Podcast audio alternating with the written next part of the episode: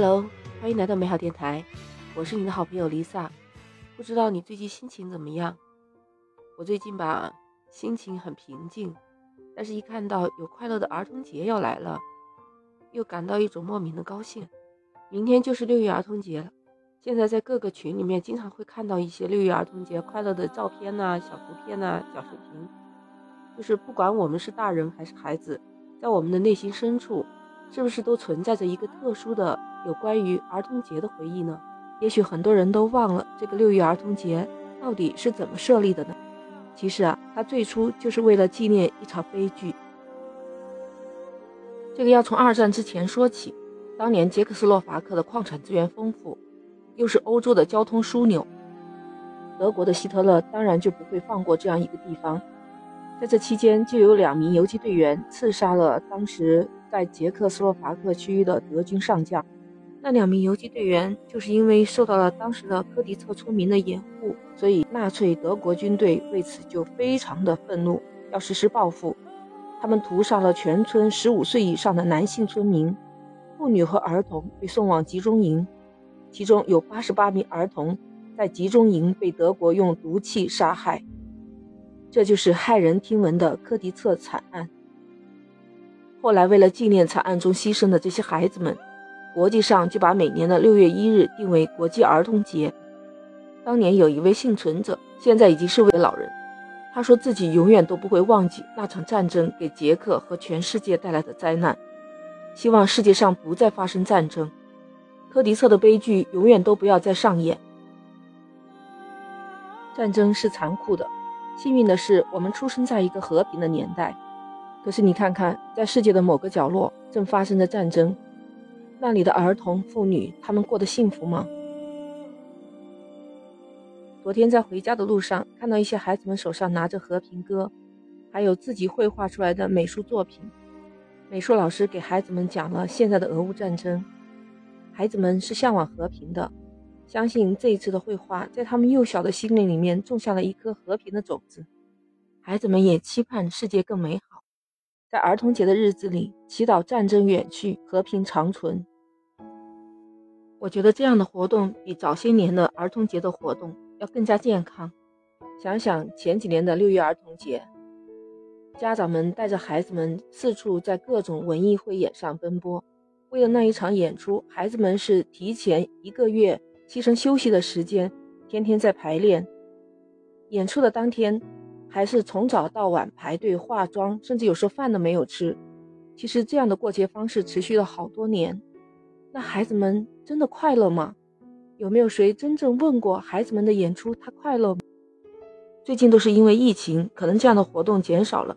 我倒是认为非常的合适。因为有多少人意识到要给孩子真正的尊重和快乐呢？有人大呼这是儿童节。节已经不是节日的节了，是劫难的劫。所以我觉得给孩子们放个假，不需要再穿着奇装异服，也不用去跳舞，被迫营业。每一年就只有这一天是属于他们的节日，他们本应该恢复自由，完全过一个属于他们自己的节日。不要为了成人和父母而过节，也不要为了过节而过节，让孩子真正成为他们自己。就像我们以前那个年代。纯粹天真，我现在还能回忆起当年我们过儿童节时的情景。虽然物质不是那么丰富，但那是一个快乐的儿童节。我们在那一天是尽情的玩耍。我想这才是我快乐一辈子的动力吧。说到我们那个年代，再想想现在的孩子，这两天你们是不是有关注到了？就是关于人教版小学数学教材的那个插画问题。我呢是在深圳。我们这边的小学生用的课本、数学教材都是北师大版的，所以按道理来说，我是没有权利去评论这个人教版的，因为我都没有看到过。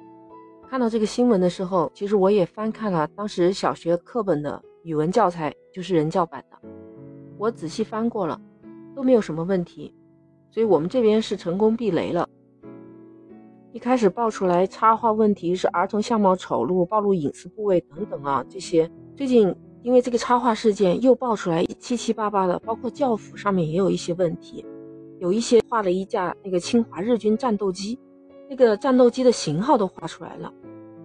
你说这些东西怎么能放在一些小学的相关的教育教材里面？这些都有网友曝光，甚至有下面有评论有骂的，因为我都没有看到，所以我也不在这里妄加评论。为了我们下一代的教育，我们希望给孩子一个好的审美观，不要去丑化一些儿童的形象。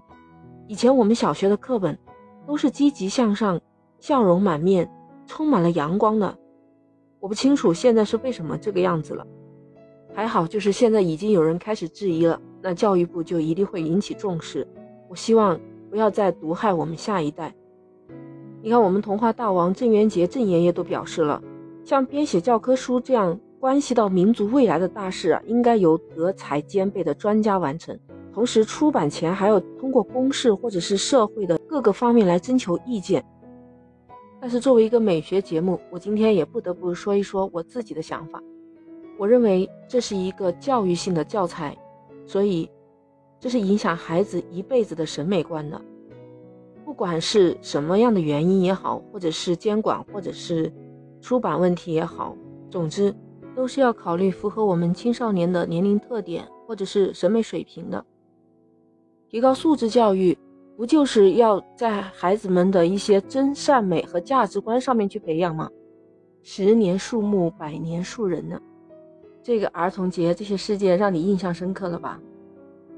我们作为一个普通人，或者是一个普通的成年人也好，家长也好，我们是没有权利去追究什么出版社或者是监管方面的问题。尽管我们义愤填膺，但是还是要心平气和的对待这个事情。相信我们的教育部已经在认真严肃的调查，做一个妥善的解决。我们中华民族上下五千年的文明，我们这一代要走上一个民族复兴的道路。我们希望我们自己的后代一定是以自己的民族为傲，所以在他们从小的心灵里面要培养自己的一套审美观。虽然这只是一个细小的环节，但我们做好我们自己，给孩子树立一个好的榜样。在他的内心深处，能够分辨真善美，那就是做到了最好的审美教育。其实我只是发表了我自己对一个美学的一个看法。我把这件事情通过今天的节目播出来，其实也就是希望这件事情在多年以后回头了解事情是怎么发生的。